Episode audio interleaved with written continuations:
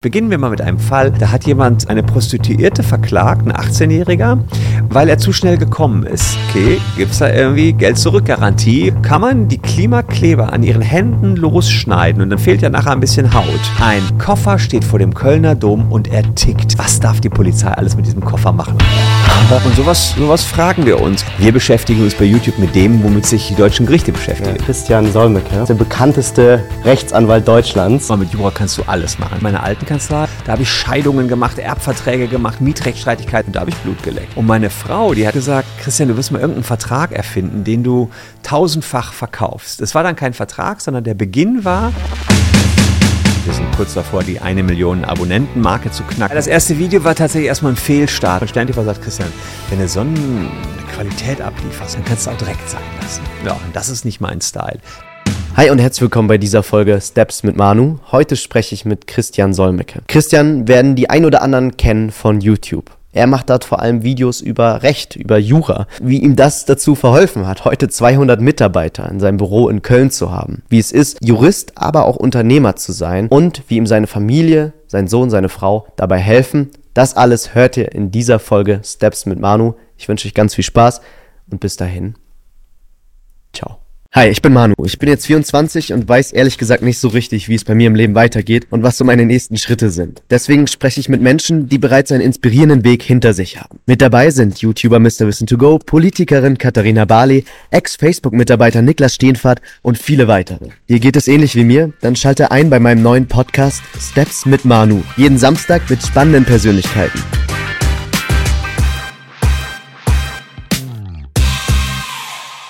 Hi und herzlich willkommen. Heute sitze ich hier mit Christian Solmecke. Das freut mich sehr. Christian Solmecke hat zwei Jubiläen. Äh, er wird jetzt nächste Woche 50. Das stimmt. Und bald eine Million Abonnenten auf YouTube. Ja. Manche würden behaupten, er ist der bekannteste Rechtsanwalt Deutschlands, der bekannteste Anwalt. Und ähm, ist mit WBS Legal jetzt seit 13 Jahren schon auf YouTube. Ähm, ich freue mich auf das Gespräch und schauen wir mal, wo es uns hinführt. Es geht vor allem viel um deinen, deinen Weg, deinen Werdegang, mhm. äh, wie du das alles so gemacht hast mhm. und ähm, vielleicht ein bisschen zum Thema KI, ein bisschen zum Thema Medienrecht. Aber es ja, freut mich sehr. Ja, danke dir, dass ich dein Gast sein darf. Sehr gerne. Ich habe eine Folge mit Katharina Barley aufgenommen und ähm, da habe ich mit ihr darüber geredet, dass sie als Kind Journalistin werden wollte, weil ihr Vater Journalist war. Und bei dir war das ja auch so. Du wolltest ursprünglich Journalist werden, als du ein Kind, als du Jugendlicher warst, hast auch journalistisch gearbeitet, warst auch im Radio und bist aber dann doch Richtung Jura gegangen. Wie, wie kam das? Tatsächlich habe ich für Zeitungen geschrieben in meiner Heimatstadt Gefelsberg, das ist da bei Ennepetal, Wuppertal, im Ruhrport im weitesten Sinne, seit ich 15 war. Das begann mit einem Schülerbetriebspraktikum, da war ich bei irgendwelchen Kaninchenzüchtervereinen und auf Ratssitzungen. Dann wurden die NRW-Lokalradios gegründet. Da war ich dann Radiomoderator. Aber ich habe letztens noch einen alten Kassettenrekorder gefunden und eine alte Kassette. Ich war echt schlecht, dass sie mich auf Sendung gelassen haben. Kann nur daran gelegen haben, dass die überhaupt diese NRW-Lokalradios gerade gegründet hatten. Man wurde aber dann im Laufe der Jahre besser. Ich kam dann zum Westdeutschen Rundfunk WDR und war, war da zehn Jahre Nachrichtensprecher für WDR 2. Dort das Lokalstudio Düsseldorf. Also war der Weg vorgeprägt. Man dachte so, wow, cool. Journalismus, du kannst mit vielen Leuten sprechen, kannst dich in verschiedene Themengebiete reinarbeiten. Allerdings habe ich nicht Journalismus studiert. Dafür brauchte man damals einen Abischnitt von 1,0. Den hatte ich jetzt so nicht. Und habe gedacht, na, machst du erstmal Jura. Mit Jura kannst du alles machen. Sprich, ich habe das parallel betrieben. Jura studiert und gleichzeitig meinen freien Journalismus weiter vorangetrieben. Mhm. Das war erstmal so der Weg dahin. Aber trotzdem hatte ich immer im Kopf, eigentlich will ich nachher Journalist werden. Dabei sind es ja eigentlich so unterschiedliche Bereiche. Also ich war eben auch erstaunt, als äh, Katharina Barling mir das erzählt hat, weil sie auf der einen Seite eben ja, dieses, ich sag mal, eher vielleicht auch künstlerische, dieses Investigative. Mhm. Und auf der anderen Seite sagt man ja, Juristen sind immer sehr rational und eher trocken. Ähm, sie hat sie es dann auch, sie hat, bei ihr war der Grund Volontariat. Sie hat dann angefangen, also man bräuchte erstmal ein Studium für ein Volontariat sozusagen. Ja. Und ist dann darüber zum, äh, zu Jura gekommen und da ist er auch geblieben. Ist es denn so, dass die beiden Bereiche so krass unterschiedlich sind? Oder würdest du sagen, nee, da gibt es eigentlich auch ein paar Gemeinsamkeiten? Ja, paar. Das ist nahezu identisch. Es ist ja so, dass es nur um Sprache geht. Wir Juristen haben nur mit Sprache zu tun, Journalisten haben nur mit Sprache zu tun. Natürlich bin ich auch investigativ unterwegs für meine Mandanten, wenn es darum rausgeht, äh, rauszufinden, wie ist der betrogen worden, wie ist diese Anlage gehackt worden. Und genauso investigativ ist auch ein Journalist ein Stück weit. Also diese, diese Sache, dass sich viel um Sprache dreht, dass sich viel um Recherche dreht und dass man sich in die verschiedensten Themenwelten immer wieder reindenken muss, ist komplett identisch beim Journalismus Journalismus und bei der Juristerei. Also auch das fand ich ja beim Journalismus so cool.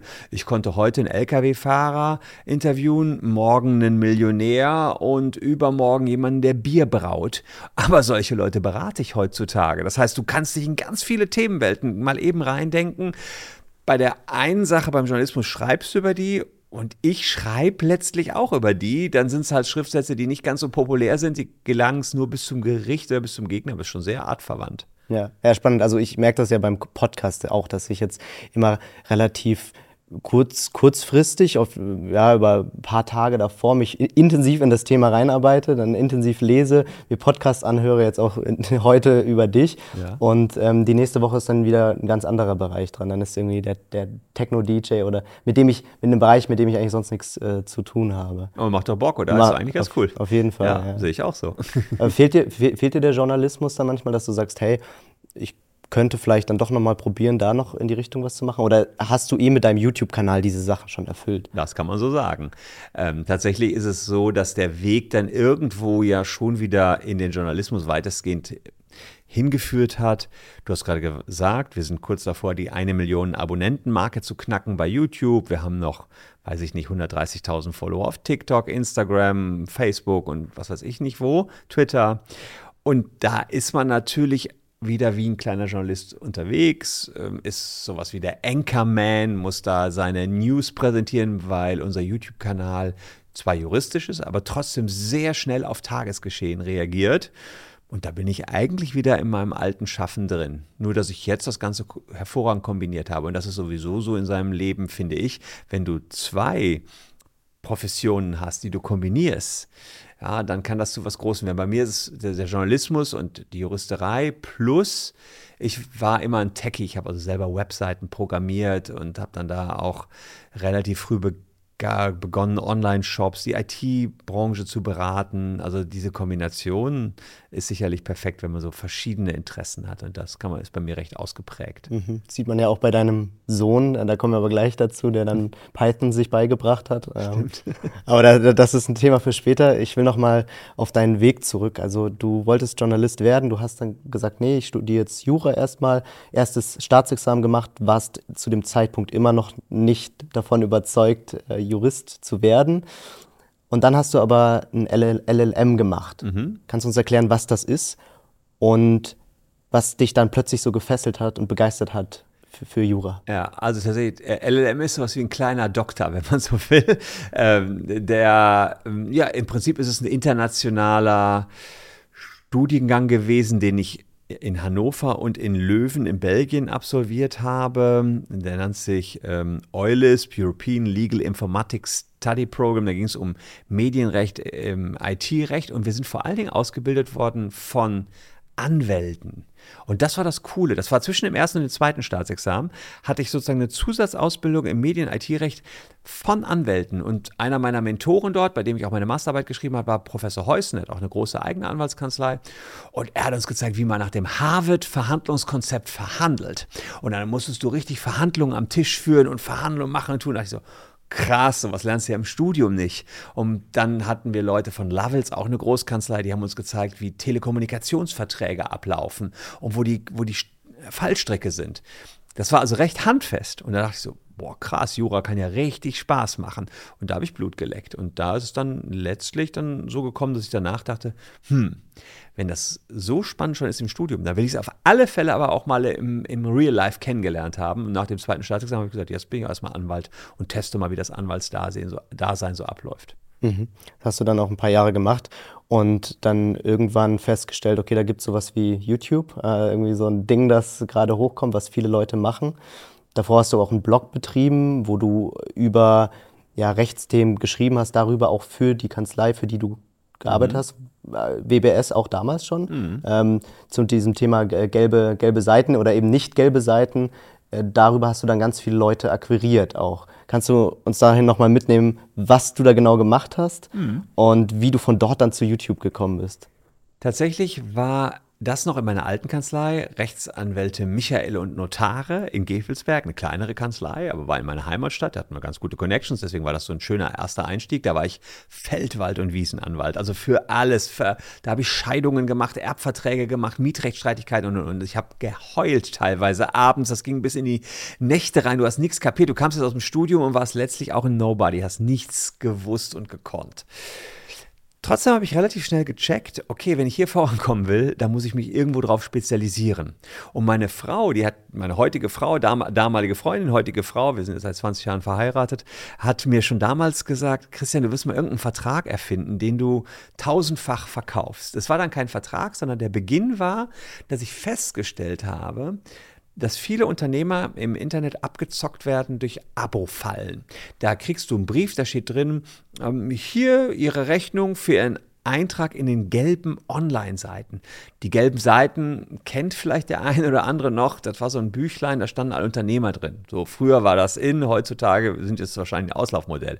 Fakt ist, jeder Unternehmer war in den gelben Seiten. Und dann dachte der sich, hm, ich muss ja noch meine Rechnung bezahlen für die gelben Online-Seiten. Aber das wird heutzutage läuft die Abzocke, die, äh, die Betrüger sehen, du hast eine Marke eingetragen und dann hast du den Eintrag ins deutsche Online-Markenregister. Das heißt dann auch, deutsches Online-Markenregister hat gar keinen Wert, aber du denkst du, das ist das Geld für die Markenanmeldung, das du zahlen müsst. Da gibt es ganz viele Tricks wie die dich abzocken. Es heißt immer ähnlich wie das, was du eigentlich machen wolltest.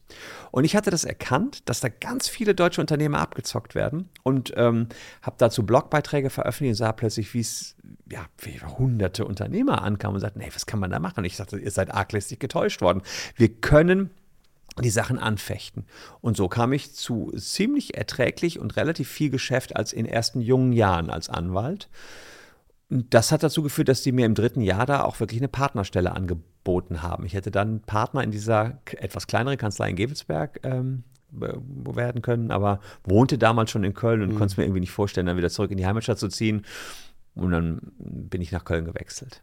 Ich glaube, das lag daran, dass deine Frau auch gesagt hat, eine Woche davor, dass jetzt nicht unbedingt äh, sie nicht so Lust hätte, nach Gefelsberg auch zu gehen, richtig? Also tatsächlich war es wirklich knapp. Ich konnte es mir natürlich vorstellen. Ich kam ja aus Gefelsberg, äh, finde die Stadt jetzt auch nicht so uncool wie vielleicht eben der andere, äh, der eine oder andere, der halt nicht herkam. Die hat sich im Übrigen sehr gut entwickelt. Ähm, es war nur so, dass meine Frau wirklich äh, zwei Wochen vor dem Notartermin, also wir hatten gesagt, alles klar, dann nehme ich die, also tatsächlich, nehme ich die Partnerstelle an, ja, mache ich. Und dann hat sie gesagt, ey, ich kann mir nicht vorstellen, ich komme nicht aus Gevelsberg, wir wohnen jetzt hier in Köln, du wieder zurück nach Gevelsberg mit mir, ich kann es mir irgendwie nicht vorstellen. Dann haben wir die Reißleine gezogen. Ich habe gesagt, alles klar, dann suche ich mir jetzt einen Job in Köln. Habe dann bei Wilde Beuger angefangen, bei Raffaela Wilde meine da, dann spätere auch Geschäftspartnerin, war dann da Angestellter mhm. und bin dann danach auch zum, zum Partner aufgestiegen. Das sind die WB von WBS. Genau, das sind auch die WB, die sind mittlerweile nicht mehr in der, wir sind in der Raffaela im wohlverdienten Ruhestand, Michael Beuger ist so ein bisschen Off-Council, beraten noch mittätig. Mhm. Ähm, das sind noch die WB. Ich bin das letzte S, was noch übrig geblieben ist im WBS Legal, aber die drei Buchstaben werden bleiben für die Ewigkeit. Ja. Und dann bist du bei, warst du bei WB oder WBS mhm. irgendwann und hast dann gesagt, okay, ja, da gibt es sowas äh, YouTube, das ist, ist gerade cool, das machen gerade viele. Deine Frau meinte, das ist aber nur für Kinder, ja, äh, du solltest das nicht machen. Ja. Du hast dann dein erstes Video auch gemacht äh, und einer Bekannten gezeigt, die bei, bei Stern TV war. Ja, das erste Video war tatsächlich erstmal ein Fehlstart, muss man leider sagen. Also, das war ein Video, da ging es um Ed Hardy-Abmahnung. Ist eine Klamottenmarke und die Leute hatten sich damals gefakte Ed Hardy-Klamotten mitgebracht aus der Türkei.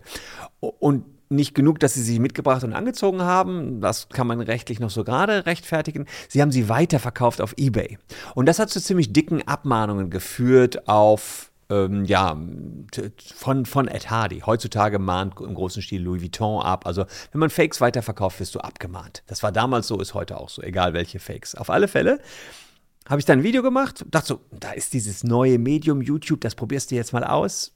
Habe in meine Webcam geguckt und habe dann einfach reingesprochen. Aber das war, war wirklich grottig, muss auch ich jetzt sagen. Ich wollte damit auch on air gehen und Steffi McLean von SternTV sagt, Christian, wenn du so eine Qualität ablieferst, scheiß Sound, scheiß Bild, dann kannst du auch direkt sein lassen. Ja, und so kam es dann, dass ich es auch erst direkt, direkt sein gelassen habe nach dem ersten Video. Ein Jahr erstmal war dann Stillstand ähm, und nach einem Jahr habe ich das Thema YouTube wieder angepackt, habe mir einen Kumpel aus Abi-Zeiten gesucht, der Fotograf war und der hat mir dann so ein Setup eingerichtet und dann haben wir losgelegt mit einer besseren Qualität.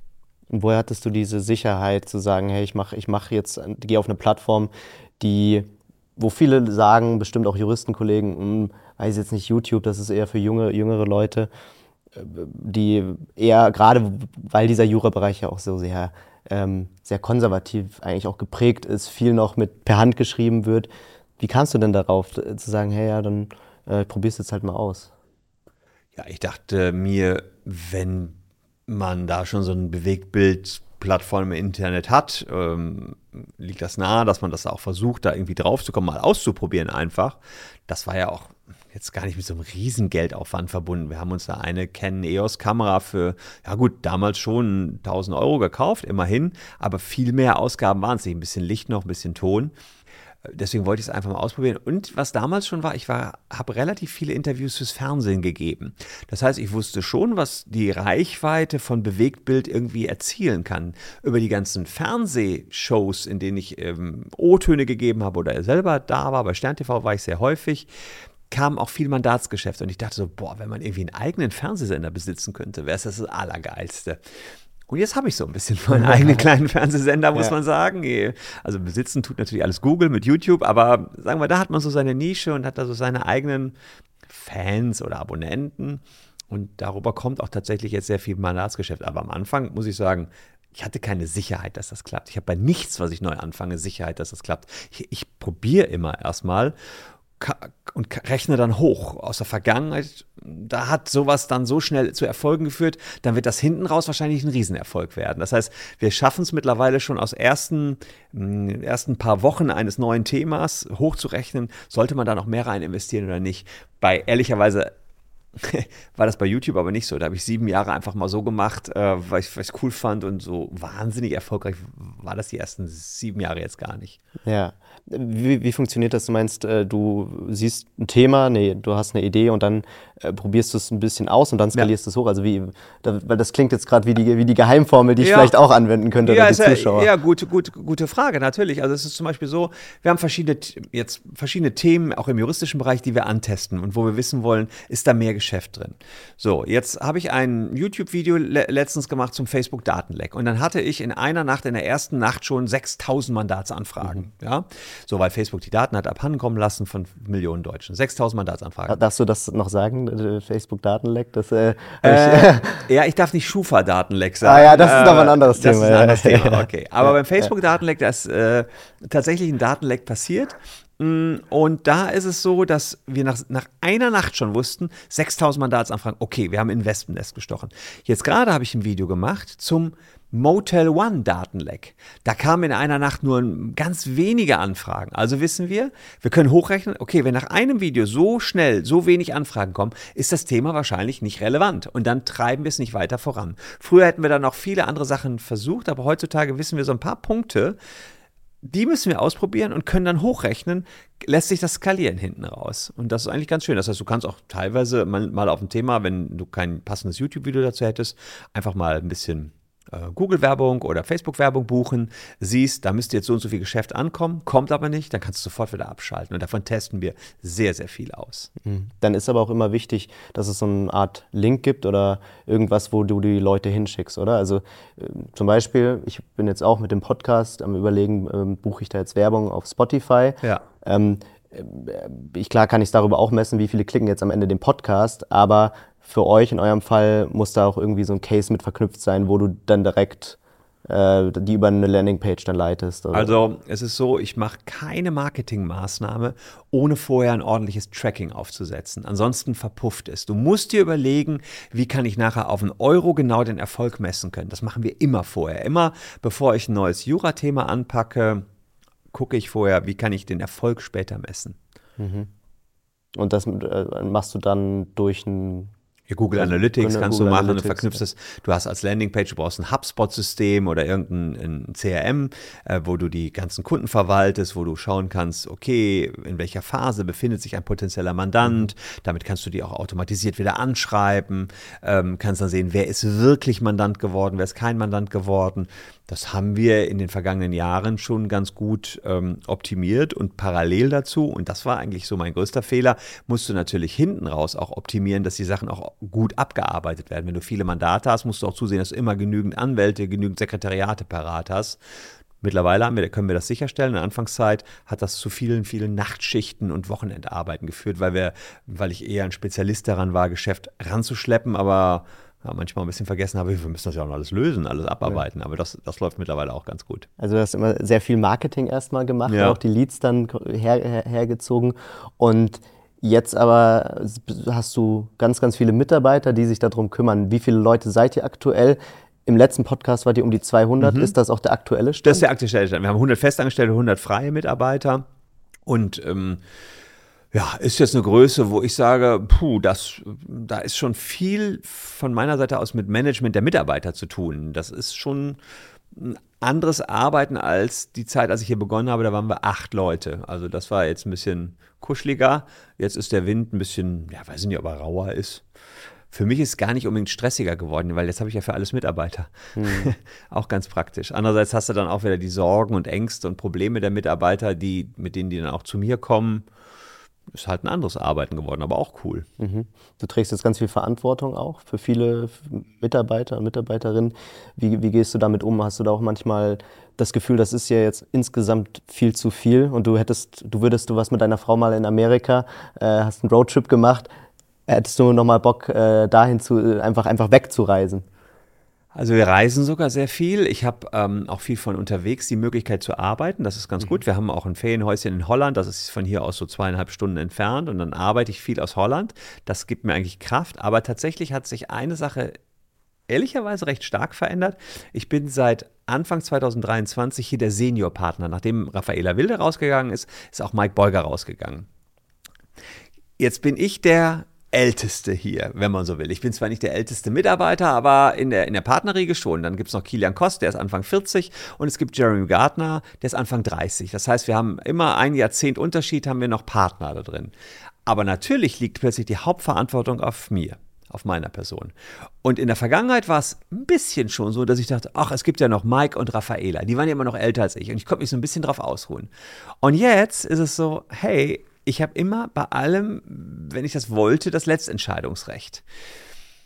Das ist auch anstrengend. Also das ist echt ein, nochmal ein krasser Change. Eigentlich mache ich nichts anderes als früher, aber alleine, weil Michael Beuger in die Off-Council-Riege getreten ist, also einfach aus der Partnerschaft ausgeschieden ist und jetzt als freier Berater oder als Berater oder an, angestellter Anwalt jetzt nochmal die letzten Jahre für uns tätig ist, liegt die gesamte Hauptverantwortung sicherlich bei mir. Trotzdem bin ich total froh, dass ich noch zwei Partner habe. Ich möchte es nicht alleine machen. Mhm. Also das kann ja auch eine Vision sein. Es gibt ja auch Leute, die sagen, ich will eine Kanzlei ganz alleine machen. Das ist nicht mein Style. Da bin ich schon total froh. Ich freue mich auch immer. Montags gibt es immer die Partnerrunde, da werden immer alle Probleme gemeinsam besprochen und versucht zu lösen. Aber klar, wenn es richtig irgendwas schief läuft, dann wird schon Christian mhm. angeguckt, wie, wie was machen wir jetzt. Ne? Mhm wenn wir jetzt aus der aktuellen Zeit nochmal zurückgehen in deine Jugend, hättest du dir das damals vorstellen können? Wahrscheinlich nicht, aber hast du es dir vielleicht gewünscht? War das mal ein Ziel von dir, so ein großes Unternehmen auch zu führen? Habe ich nicht drüber nachgedacht. Ich hatte mich persönlich nie als Unternehmer mit vielen Mitarbeitern gesehen, obwohl ich, seit ich 15 bin, ja als Unternehmer gearbeitet habe. Als Freiberufler okay, aber trotzdem habe ich ganz gut Geld verdient. Im, also allein beim WDR habe ich einige, während des Studiums einige tausend Euro monatlich verdient. Was allerdings auch dazu geführt hat, dass man gar nicht so ganz wusste, ob man jemals das Jurastudium beenden sollte. War ja eine coole Zeit. Du hast studiert, konntest, wenn hier, wenn die Studenten alle Cocktail trinken gegangen sind, konnte man sich das locker leisten. Ne? Das heißt, ähm, da war ich auch schon Unternehmer, aber immer nur meine eigene One-Man-Show. Das heißt, nur für mich verantwortlich, aber auch mit dem Nachteil, dass wenn ich mal krank war, hast du keine Einnahmen. So, und dann hat sich das irgendwie entwickelt. Plötzlich habe ich gesehen, okay, wenn du noch Mitarbeiter hast und den Profit, den du einnimmst, auch wieder investierst, vor allen Dingen in kluge Köpfe und dich auf das konzentrierst, was du ganz besonders gut kannst, nämlich die Menschen erreichen, den Menschen Jura mit einfachen Worten erklären, dann kann das alles noch viel, viel größer werden. Und so bin ich dann da reingewachsen. Plan war es jedenfalls nicht. Mhm, mh. Und äh, du meintest, okay, du am Ende hast du das letzte Wort, aber für, Stimmt so auch nicht. Wir sind ja. schon zu dritt, also wir stimmen ja. ab, ja. Aber, äh, aber sag mal, wenn es jetzt irgendwie wenn es hart auf hart kommt, kam, dann, ja. ist schon, hier kommen, wäre ich vielleicht das Zünglein an der Waage, mhm. ja. Mhm. Und dann ist es auch mal so, dass du am Ende des Jahres vielleicht gerade so rauskommst. Vielleicht läuft ein Jahr mal besonders gut. Du hast ja enorm hohe Kosten auch. Ja. Ich glaube, in einem Podcast habe ich gehört, sechs Millionen, sieben Millionen schon ja. allein für die, für, um das alles am, am Laufen zu ja. halten wenn du dich da mal verkalkulierst oder wenn ihr euch da verkalkuliert, dann kann es ja auch nach hinten losgehen. Wie schaffst du es denn mit dieser Drucksituation entspannt einzuschlafen, zu denken, hey, das ist eigentlich so mein alltäglich Brot, mein alltäglich Leben, damit bin ich glücklich? Das läuft auch immer gleich. Eigentlich ist es so, dass du am Jahresanfang immer denkst, obwohl es ja nur ein irgendein Zeitpunkt ist, den sich irgendjemand mal ausgedacht hat. Oh Gott, oh, aber alles wird resettet auf Null. Oh Gott, oh Gott, wie soll ich dieses Jahr wieder schaffen? Ja, dann läuft das Jahr, und du siehst so ein bisschen, was auf dem Konto ankommt. Du siehst sozusagen, dass du dir innerhalb des Jahres wieder einen gewissen Puffer erarbeitet hast und das, ah ja, da liegt jetzt was, was am Ende des Jahres auch verteilt werden kann. Das siehst du natürlich erst im laufenden Jahr. Und zum Ende des Jahres wirst du dir immer sicherer, dass du dieses Jahr wohl erfolgreich oder nicht so erfolgreich abschließen musst. Zum Glück hatten wir noch keine Jahre, die wir irgendwie im Minus abgeschlossen haben. Da bin ich ganz froh drüber. Aber schon viele, viele Monate, die wir im Minus abgeschlossen haben. Das schon. Und in aktuell sind wir in der Phase, da haben wir wieder viel investiert in Werbung, in Marketing. Und da sieht es zwar so aus, dass wir wahnsinnig viel Umsatz machen, es kommt viel Geld rein, aber es geht auch wahnsinnig viel Geld raus. Und das sind so Momente, in denen ich immer etwas unruhig werde, weil die sogenannte Kostenquote recht hoch wird. Das heißt, es bleibt aktuell nicht so viel Gewinn übrig. Und ob unsere Saat, die wir säen, in neue Mandate für die Zukunft aufgeht, ist ungewiss. Aber das ist Unternehmertum. Mhm. Und einer der Hauptkanäle, wie ihr Leads bekommt, wie ihr neue Kunden bekommt, ist ja YouTube. Ich glaube, 60 bis 70 Prozent kommt über YouTube. Was ist, äh, wenn YouTube jetzt nicht mehr laufen soll? Das ist eine Frage, die du dir, glaube ich, auch ab und zu stellst. Ich glaube, letztes Jahr gab es eine Phase, wo es nicht mehr so viel Klicks gab wie vielleicht zuvor eine Zeit. Jetzt ist wieder durch die Rammstein-Videos äh, ging es wieder nach oben. Ja. Das ist so. Ja. Das ist halt, manchmal denkst du, der Algorithmus liebt dich nicht mehr. Ja. dann, dann struggles du, dann denkst du, YouTube hätte irgendwas umgestellt. Die Wahrheit liegt irgendwie da drin, dass Herbstferien sind, Sommerferien oder, ähm, oder Seven vs. Wild gestartet ist und ganz YouTube Deutschland nur noch das guckt, ja. Äh, wir wissen nicht immer ganz genau, warum Videos performen oder nicht. Ich habe zum Beispiel sehr viele Videos gemacht rund um den Gil-Oferim-Prozess und dann laufen die alle Bombe, sind alle sechsstellig und plötzlich hast du da eins, was nicht anders ist als die anderen. Das ist dann fünfstellig in den, in den Zuschauerzahlen.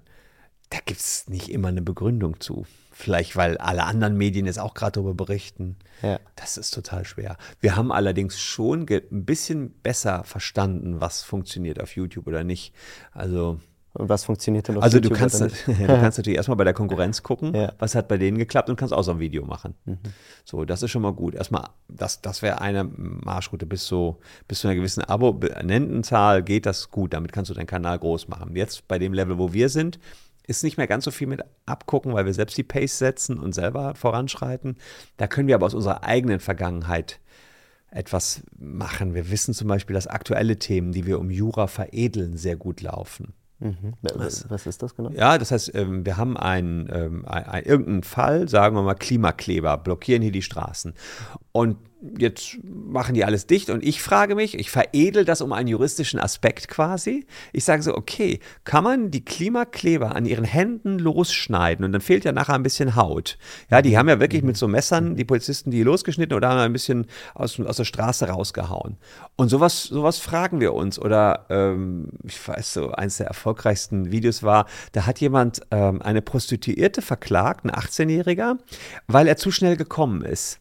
Also die hat mhm. auf alles richtig gemacht, mhm. aber er wollte, ich weiß nicht, 200, 300 Euro von ihm haben, aber er war nur fünf Minuten bei dieser Prostituierten. Und wir haben uns dann juristisch gefragt, okay, gibt es da irgendwie Geld zurück Garantie und äh, hat sie nicht ihren Job erfüllt, so wie das war, äh, wie das verlangt war. Ja? Mhm. Er wollte ein bisschen mehr Vergnügen und nicht nur fünf Minuten und fand das dann alles zu teuer, wollte Geld, hat auch verklagt. Hat sie auch verklagt. Also ich meine, wir beschäftigen uns bei YouTube mit dem, womit sich äh, die deutschen Gerichte beschäftigen ja. müssen. Jetzt fragen sich natürlich alle, was ist das, was ist die Lösung ja, gut, dafür? Da müsst, ihr, da müsst ihr auf den YouTube das hier nicht auflöst, ist ja wohl klar. Ja. Eines der erfolgreichsten Videos übrigens. Also scheint ein gängiges Problem zu sein. Ich weiß nicht, irgendwie haben wir da einen Nagel auf den okay. Kopf getroffen. Ich, ich packe den Link unten rein. Okay. Ein großes Thema, was mit dem ihr euch beschäftigt, sind Google, äh, Netflix und Co. Das ist so eine, eines eurer Steckenpferde, die Verbraucher dort zu schützen. Hat man denn überhaupt eine Chance gegen so einen Facebook-Konzern als Verbraucher und ihr auch als äh, Kanzlei? Als Einzelner nicht, aber wie so häufig, wie bei der Schwarmintelligenz, hast du genügend Menschen, kannst du auch Großes erreichen. Und das merken wir gerade zum Beispiel gegen Facebook, gegen dieser, gegen die Mobilfunkanbieter.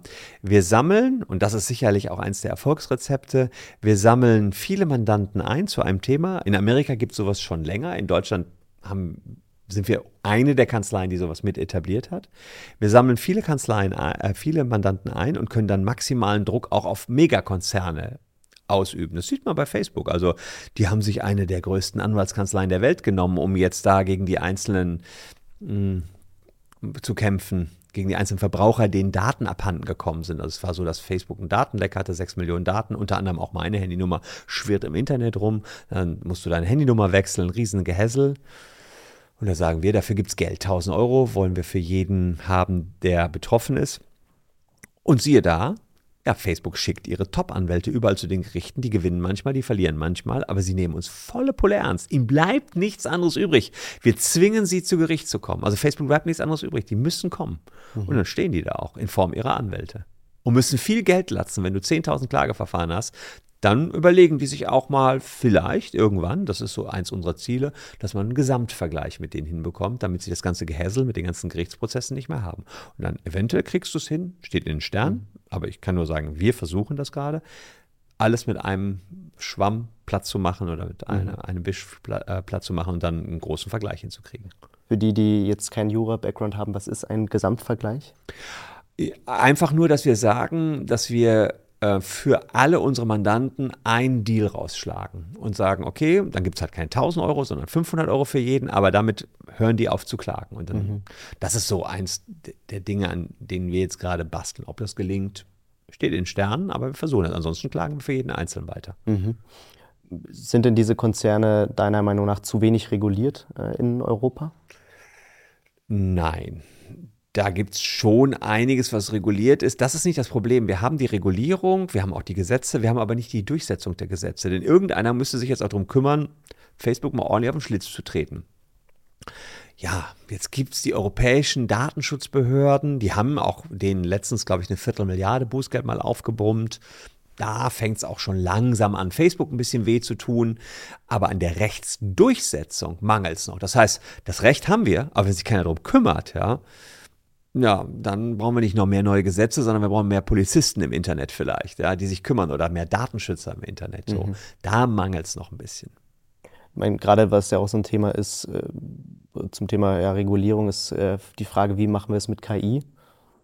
Ähm, jetzt gibt es von der EU, gibt es ja jetzt einen neuen AI-Act, an dem gefeilt wird. Die USA hat jetzt vor einer Woche so einen Executive Order einberufen wie beobachtest du das? Hast du da eine Meinung zu, wie sollte man diesen AI-Act denn gestalten, äh, damit wir irgendwie in den nächsten Jahren einerseits eben Innovation haben für die Startups, aber auf der anderen Seite auch ja, die Leute und auch vielleicht viele Jobs schützen? Ja, also ob es ums Jobs geht, da würde ich jetzt sagen, pff, dafür brauchen wir keine Regulierung. Das ist in meinen Augen freie Marktwirtschaft. Ich will aber die Menschheit schützen. ich weiß nicht, ob es nicht Elon Musk war, der selber mal vor AI gewarnt hat. Ich weiß nur, dass äh, ich Angst vor dem Zeitpunkt, also Angst, Respekt vor dem Zeitpunkt der Singularität habe. Was ist, wenn eine AI auf die Idee kommt, ups, den ganzen Strom in den Atomkraftwerken, den brauche ich selber für mich. Da lasse ich keine Menschen mehr rein. Dann schließt, schließt die AI alle Türen ab und lässt uns Menschen nicht mehr rein und hat den Strom nur noch für sich. Wäre ja irgendwie blöde. Und deswegen plant die EU, dass man AI, bevor man sie auf die Menschheit loslässt, erstmal in so eine Art Kindergarten lässt. Das heißt, so eine Spielwiese, dass sie sich nicht verselbstständigen kann. Jetzt ist es aber so, dass der AI-Act noch nicht da ist und ChatGPT ist aber schon da und ChatGPT hat mittlerweile Arme und Beine bekommen. Die haben nämlich mittlerweile Web-Access aufs gesamte Internet. Bis dahin war ja ChatGPT im Prinzip ja, nicht viel mehr als ein Datenmodell trainiert mit alten Daten. Aber jetzt plötzlich kann man ChatGPT so ausstatten, dass man ihnen eine Frage gibt, ChatGPT einen Shop sich selber anlegt bei Shopify, äh, man gibt dem PayPal-Account, dann zahlt ChatGPT selbst und das ist schon ein bisschen spooky. Das läuft mir gerade ein bisschen flott und unkontrolliert ab. Deswegen finde ich persönlich es gar nicht so schlecht, dass die EU damit ein Auge drauf hat. Aber wir dürfen natürlich auch nicht wieder anfangen, Innovation hier ausbremsen. Und die Chinesen machen es sowieso. Denen ist alles egal, sage ich jetzt mal in der Hinsicht. Ähm, da, von daher wird von dem Punkt her eh AI, AI kommen. Mhm. Ich meine, äh, was oft verglichen wird, ist äh, dieser AI-Act mit der DSGVO-Verordnung. Das war für die EU zumindest auf EU-Ebene erstmal ein Erfolg. Amerika die Amerikaner haben es teilweise ja auch nachgemacht. In Kalifornien, ja. Mhm. Ähm, auf nationaler Ebene, jetzt gerade in Deutschland, streitet man ja darüber, ob das so ein äh, Erfolg ist. Denkst du denn, das kann daran anschließen? Also diese, dieser AI-Act, dass man sagt, hey cool, wir können damit, wenn wir das jetzt, wie es gerade geplant wird, wir können damit ähm, Vorreiter sein im internationalen Wettbewerb mit diesem AI-Act? Ich glaube, dass die EU das gerne möchte. Ähm, bei der DSGVO hat das ein Stück weit geklappt, ja die, ich, ich finde die auch gar nicht so schlecht, die DSGVO. Also das hat, die hat absolut, mittlerweile merkt man, dass je mehr Daten im, um, der, im Umlauf sind, ist schon gar nicht so schlecht, dass das alles reguliert ist und die Unternehmen ein bisschen auf unsere Daten aufpassen müssen. Beim AI-Act, ich weiß allerdings auch nicht, ob die EU primär vorhat, da Vorreiter zu sein. Dafür ist sie eigentlich in meinen Augen ein bisschen zu langsam. Also das schwirrt ja auch schon seit Jahren äh, hin und her, dass man so einen AI-Act jetzt endlich mal in Kraft setzen will. Also keine Ahnung, ob die damit eine Vorreiterfunktion äh, einnehmen wollen. Ich glaube, sie haben einfach Sorge, dass AI irgendwas macht, was wir nicht wollen. Mhm. Davor hätte ich vielleicht auch Sorge. Vor allen Dingen habe ich auch Sorge, da steht sowas drin wie, mh, hm, wenn ich mit einem Chatbot kommuniziere künftig, dann muss der sich auch als Chatbot outen. Und wir haben hier in unserem Lokalsender Radio Köln haben wir immer so eine Comedy-Show. Da macht eine AI berühmte Politiker nach. Ähm, jetzt Karl Lauterbach oder so. Ähm, der reißt dann Witze und das ist gar nicht Lauterbach, sondern ja, ist eine AI. Und da muss ich sagen, das ist schon so gut, kannst du gar nicht mehr von Lauterbach selbst unterscheiden. Und ich weiß genau, mhm. die ersten Witze haben die gemacht mit Olaf Scholz und hat meine Frau gesagt, hä, wieso lässt sich denn unser Kanzler zu solchen Witzen hinreißen? Es war so echt, es war ja. so echt, ja. Und dann ja. kam nachher die Auflösung, nee, war nur AI. Und da ist so ein bisschen, ich weiß, dass mein Sohn mir sagt, oh, in welche Zukunft geraten wir da, Papa? Ich weiß, ich kann manchmal gar nicht mehr sagen, jetzt auch bei dem Israel-Konflikt und Gaza-Konflikt, was echt ist, was nicht echt ist. Hm. Ja, da ist so viel Fake unterwegs und das auch durch AI und Bots und so ausgelöst. Ich weiß nicht, ob das nicht das Problem unserer Zukunft sein wird, dass du gar nicht mehr unterscheiden kannst, was echt nicht echt ist. Ich sage ihm nur vertraue, so sehr sie auch teilweise verhasst sind, aktuell den öffentlich-rechtlichen äh, Sendern, die haben wenigstens noch echt äh, gut bezahlte Journalisten, die versuchen zu trennen, die Wahrheit mhm. von der Lüge, ja. Auch wenn es dir nicht immer gelingt, aber ja. was auch immer der Weg sein soll. Ja, das, das Thema, was du ansprichst mit dieser, ja, gen, sagen wir mal, generierten Stimme oder auch ein generiertes Bild. Es, es gibt ja auch Videos dann von Obama oder Trump, die irgendwas sagen, was sie noch nie gesagt haben. Ja. Und ich glaube, da soll eine Regelung sein, dass man diese Sachen dann markiert. Also das ist zumindest der Plan. Ob sich die Leute dran halten, dann ist es wieder die andere Frage. Aber das würde das Problem ja zumindest schon mal in gewisser Weise lösen, dass weniger Desinformation im, im, in Umlauf kommt. Was auch noch wichtig ist, die Trainingsdaten. Es ist so, dass ähm, eine AI oft nur so gut ist wie ihre Trainingsdaten. Und ähm, Microsoft hatte mal ähm, Tay geschaffen. Das war so äh, ein, einer der ersten äh, AI-Bots. Und der ist nur mit frauenfeindlichen Inhalten gefüttert worden. Und mit, mit schwulenfeindlich, meine ich, und Judenhass. Mhm. Und daraufhin hat er danach nur Frauenfeindliches von sich gegeben, Judenhass und so weiter. Und Microsoft musste den nach wenigen Tagen wieder abschalten, den Chatbot. Und es gab auch mal so einen Chatbot von Facebook. Mhm. Ähm, da haben dann Alice und Bob miteinander gesprochen und dann haben die erst noch ein Gespräch geführt und nachher wurde das Gespräch so spooky, dass keiner es mehr verstanden hat, wo man auch dachte, hm, keine Ahnung, was die beiden AIs jetzt hier gerade verhackstücken. Wir schalten es mal besser ab. Ja. Benutzt ihr denn im Unternehmen auch äh, Chatbots, AI? Dürfen deine Mitarbeiter einfach frei äh, JetGPT und Co. nutzen? Im Wesentlichen ja. Also erstmal ist das natürlich in vielen Bereichen hier im Experimentierstadium. Wir nutzen es für viele Beiträge auf unserer Webseite, dass wir schon mal einen Entwurf haben eines Beitrags und dann ziehen wir den dann mal durch unsere Anwälte juristisch glatt. Also musst du mal ein Thema schreiben, meinetwegen geblitzt, bei Rot über die Ampel gefahren. Ja, dazu wollen wir die Leute informieren, überlegen uns, dass wir einen Text machen wollen. dann ist es sehr schnell über ChatGPT schon mal eine erste Rohversion und die können wir juristisch nochmal ganz fein sauber ziehen. In der juristischen Beratung haben wir es noch nicht so sehr im Einsatz. Ich habe damit Experimente gemacht, da kommen manchmal relativ lustige Ergebnisse bei raus. Ich habe letztens einen Fall aus dem ersten, aus der ersten Jura-Vorlesung äh, denen mal gegeben. Der lautet, also dem ChatGPT, der A kauft von B eine Katze. Und der A merkt nach einer Woche, dass er eine Katzenallergie hat und gibt dann die Katze an den B zurück. Und dann ist die Frage, wie ist die Rechtslage? Mhm. Und dann sagt mir ChatGPT, ja, der A durfte die Katze zurückgeben, weil der B, der die Katze verkauft hat, es unterlassen hat, über eine verkehrswesentliche Eigenschaft der Katze aufzuklären, nämlich dass diese Katze Katzenhaare hat.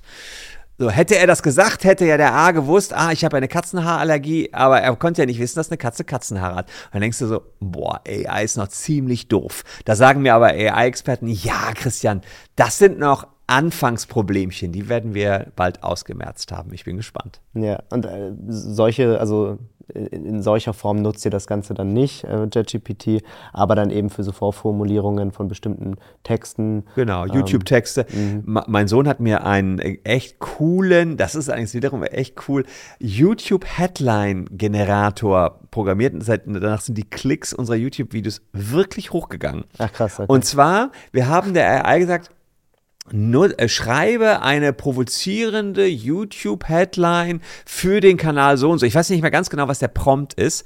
Ähm, und in zwar fünf verschiedene Versionen. Und dann ziehen wir das Skript immer da rein. Ich habe so ein Skript bei mir, hat so vier bis fünf Seiten. Und danach kommt die Headline. Und die ist perfekt, die ist super. Wir ziehen, also das ist so ein Generator, der hat er programmiert und dahinter steht. Den hat er selber programmiert. Hat er programmiert, genau. Hat, ah, er, ja. hat er an, mit einem Python-Software, ChatGPT daran geschnitten. Und wir ziehen da jeden Tag, ziehen wir unser Skript hoch und kriegen fünf Überschriftenvorschläge. Und es ist nämlich davor so gewesen, natürlich können das auch Menschen machen, aber die Menschen haben es manchmal nicht auf den Punkt gebracht in meinen Augen. Und ChatGPT hat irgendwie die Gabe, genau sowas zu machen sechs DIN A4 Seiten auf einen Satz zu verdichten, nämlich eine, eine, eine etwas ja provozierendere Überschrift. Ja. Manchmal sagen die, ah, ist ja Clickbot, äh, Clickbaiting, was du da machst. Ne? Ja. Das, das darf man jetzt nicht übertreiben. Ja. AI übertreibst du auch manchmal, dann, dann fahren wir das menschlich auch wieder ein bisschen runter, aber es hat jedenfalls zu deutlich mehr Traffic geführt. Interessant, aber das kann man jetzt nirgendwo auffinden. Weil jetzt, ich wäre jetzt schon jemand, der da. Der, okay, da musst du mal mit meinem Sohn sprechen, ob er dir eine Lizenz einräumt. Okay, Ganz okay. bestimmt macht er das. Äh, ja, dein so Sohn, äh, Julian heißt ja. der, äh, 16 Jahre ja, jetzt alt, ist, geworden. ist äh, großer, großer Fan von äh, Programmieren, von IT anscheinend. Mein Podcast geht ja auch vor allem darum, mit Menschen über deren Weg zu sprechen und auch für das junge Publikum oder, oder ja, das ich jetzt habe, äh, Empfehlungen und vielleicht auch mal Ratschläge auszusprechen, wenn man die Erfahrung hat. Was würdest du denn jetzt deinem Sohn zum Beispiel sagen? Der ist jetzt äh, gerade so in meiner Zielgruppe. Was würdest du dem sagen? Äh, welchen Tipp würdest du ihm geben auf seinem Weg? Boah, schwierig. Also erstmal der Tipp ist, man soll das machen, was seine Leidenschaft ist. Wenn er da, so wie meine Eltern haben mich erst den Journalismus machen lassen, plötzlich war ich Anwalt, dann haben die mich natürlich auch machen lassen und irgendwie hat man sich daraus entwickelt. Denn wenn du was machen musst, was, jeden Tag machen musst, was dir dann keinen Spaß macht, das ist total blöde, wirst du auch nicht erfolgreich werden. Insofern würden wir Julian da auch komplett alles offen lassen. Ich war jetzt mit ihm vor zwei Wochen an der Uni und wir haben uns wirklich fünf Stunden Vorlesung angeguckt. War Tag der äh, offenen Tür. BWL, VWL, Wirtschaftsinformatik, ähm, Jura und Business and Economics. Mhm. ich, ich dachte, Jura interessiert ihn auch so ein bisschen. Er will jetzt nicht unbedingt das Gleiche machen, was Papa macht, ja. Wirtschaftsinformatik fand er auch cool. Jura dachte ich so, oh Gott, oh Gott, der, Professor war mh, mm, Professor für Verwaltungsrecht. Ich dachte so, es ist das Langweiligste, was es gibt. Die Vorlesung beginnt, es waren 300 Leute und alle waren mucksmäuschen still. Und er sagt, ja, ich bin ja Professor für Verwaltungsrecht. Meine Studenten meinen immer, es ist das Langweiligste, was es gibt. Stimmt doch gar nicht. Ich habe da nochmal das Spezialgebiet Polizeirecht. Beginnen wir mal mit einem Fall. Ein Koffer steht vor dem Kölner Dom und er tickt, der Koffer. Eine Handynummer ist da drauf, rufen Sie die Handynummer an, da geht keiner ran. Was darf die Polizei alles mit diesem Koffer machen? Und alles so, oh, was geht denn hier ab? Und ich so, geil, mein Jura wieder. geil, ja. Ist nicht immer so spannend, aber ja. die Vorlesung ist dem Prof wirklich gelungen. Aber die, die Wirtschaftsinformatik-Vorlesung ist auch gelungen. Da ging es darum, wie kann ich mit KI den wahren Wert eines Fußballers bestimmen, schon zu einem sehr frühen Zeitpunkt. Aufgrund seiner Tore, seiner Verletzungen, seiner Erfolge bei anderen Mannschaften kann kann KI das offenbar vorhersagen, wer mal was wert wird. War auch total spannend, aber ich habe nichts verstanden, gar nichts. Und es war Anfangssemester. Ich habe gar nichts kapiert. Also, wie kann man sowas studieren? Dein Sohn dann aber schon? Er hat es ja. witzigerweise tatsächlich kopiert, weil er sich damit mal auseinandergesetzt hatte. Ja, ja spannend. Äh, wenn, also dein Sohn wird jetzt dann auch irgendwann vielleicht studieren, Ausbildung machen. Mhm. Hat er da schon eine Richtung, die er, die er gut findet? Oder?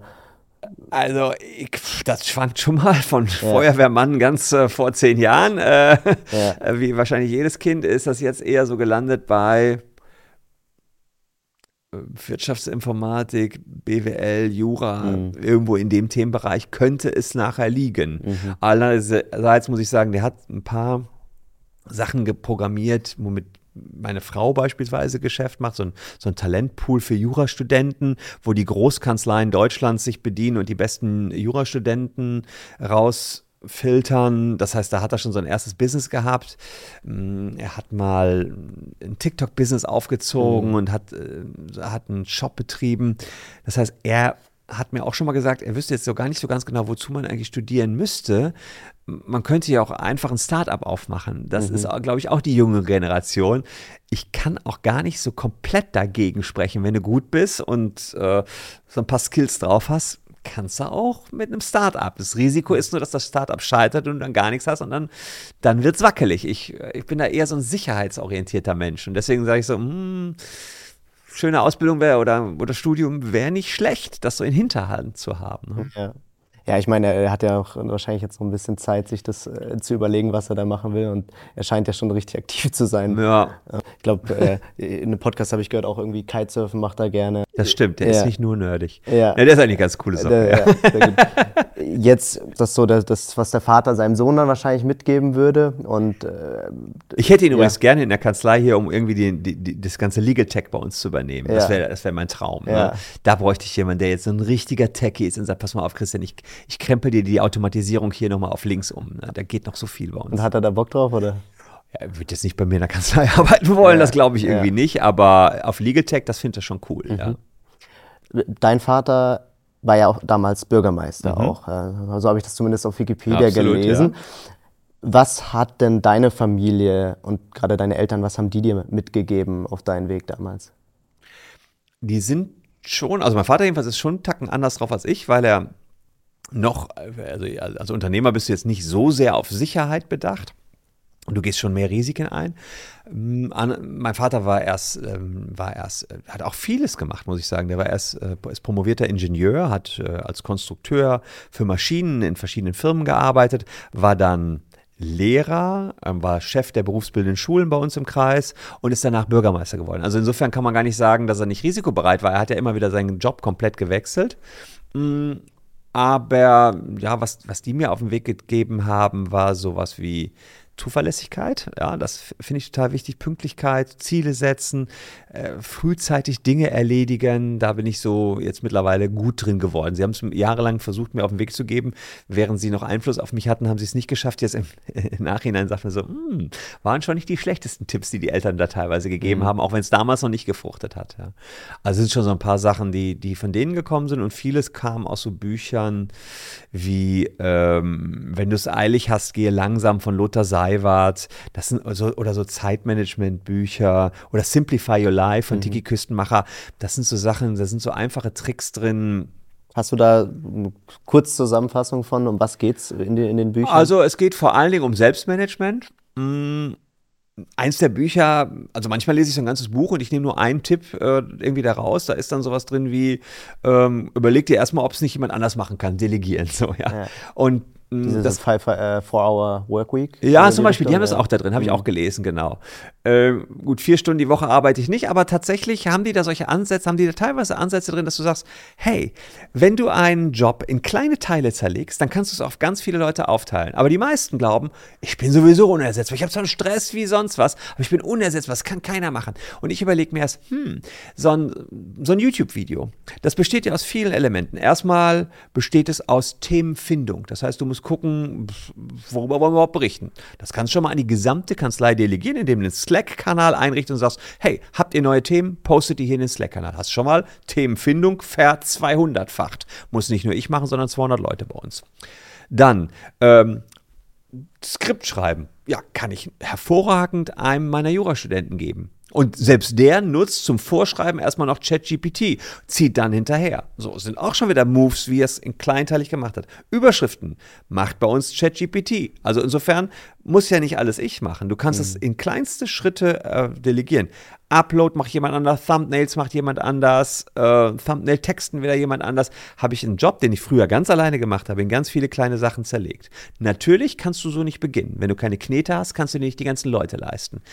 Macht aber nichts, denn wenn du keine Knete hast, hast du ja in der Regel auch Zeit. Dann kannst du es ja auch noch alleine machen. Und so war das bei mir. Ich hatte kein Geld, also musste ich alles alleine machen. Dann kam Geld und das Geld habe ich sofort wieder reinvestiert und konnte dann wachsen damit. Mhm. Wann ist der Punkt, wo man sagen kann, hey, ab dem Zeitpunkt kann ich jetzt investieren, da kann ich vielleicht Ausgaben tätigen?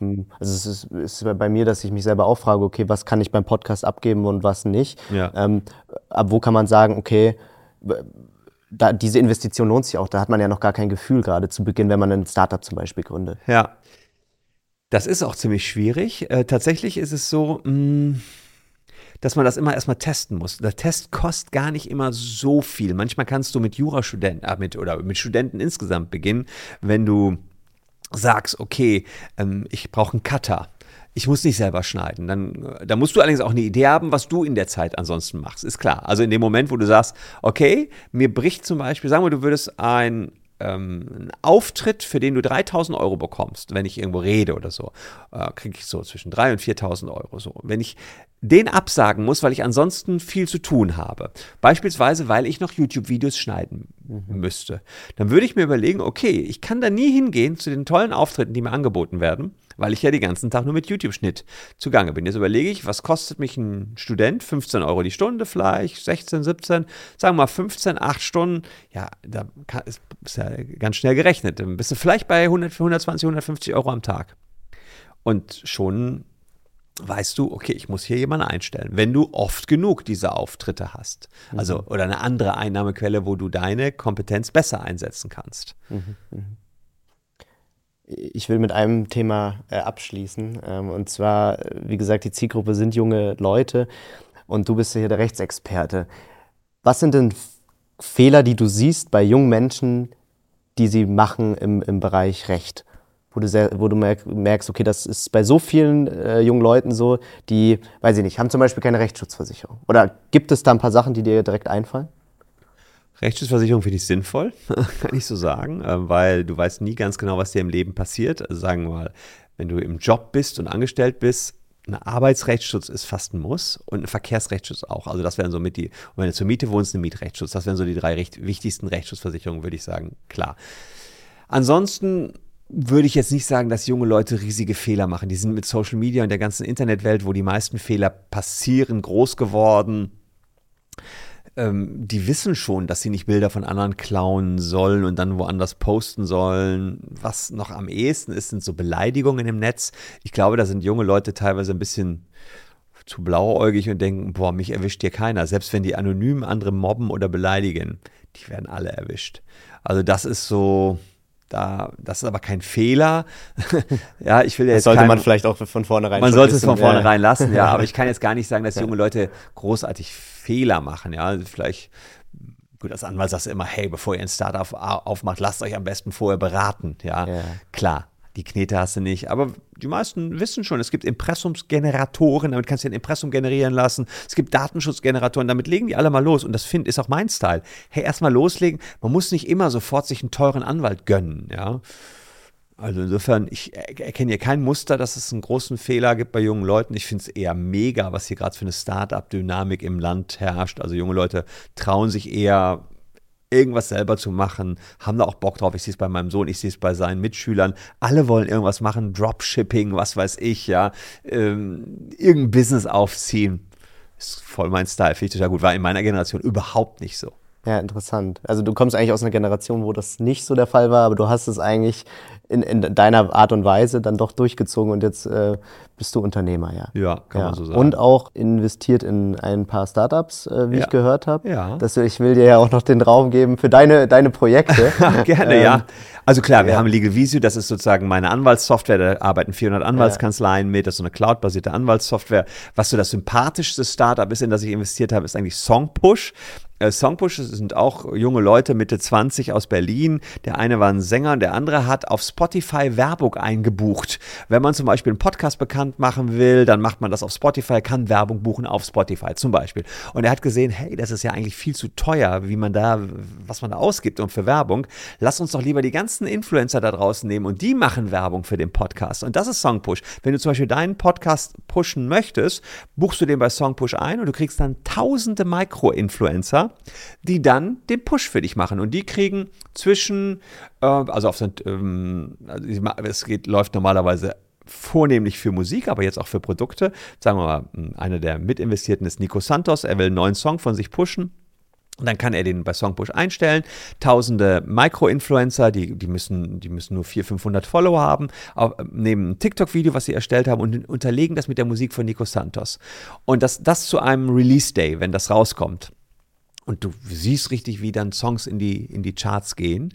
Und das ist eine super Idee gewesen. Die haben jetzt über 60.000 Micro-Influencer. Kleinste Influencer, Schüler, Studenten, die sagen, hey, ich mache eh TikToks, warum soll ich nicht die neueste Musik von von Nico Santos zum Beispiel nehmen. Mhm. Ja? Und da sind mhm. auch ganz viele Künstler, die jetzt sagen, alles klar, wir wollen nicht immer nur Werbung auf Plakaten buchen oder bei Spotify buchen oder bei YouTube buchen, um unsere Musik bekannt zu machen. Lass doch die Menschen da draußen das pushen. Finde ich ein geiles Unternehmen, haben auch schon zig Preise gewonnen. Mhm. Würdest du denn in deinem nächsten Leben dann selber Startup-Gründer werden?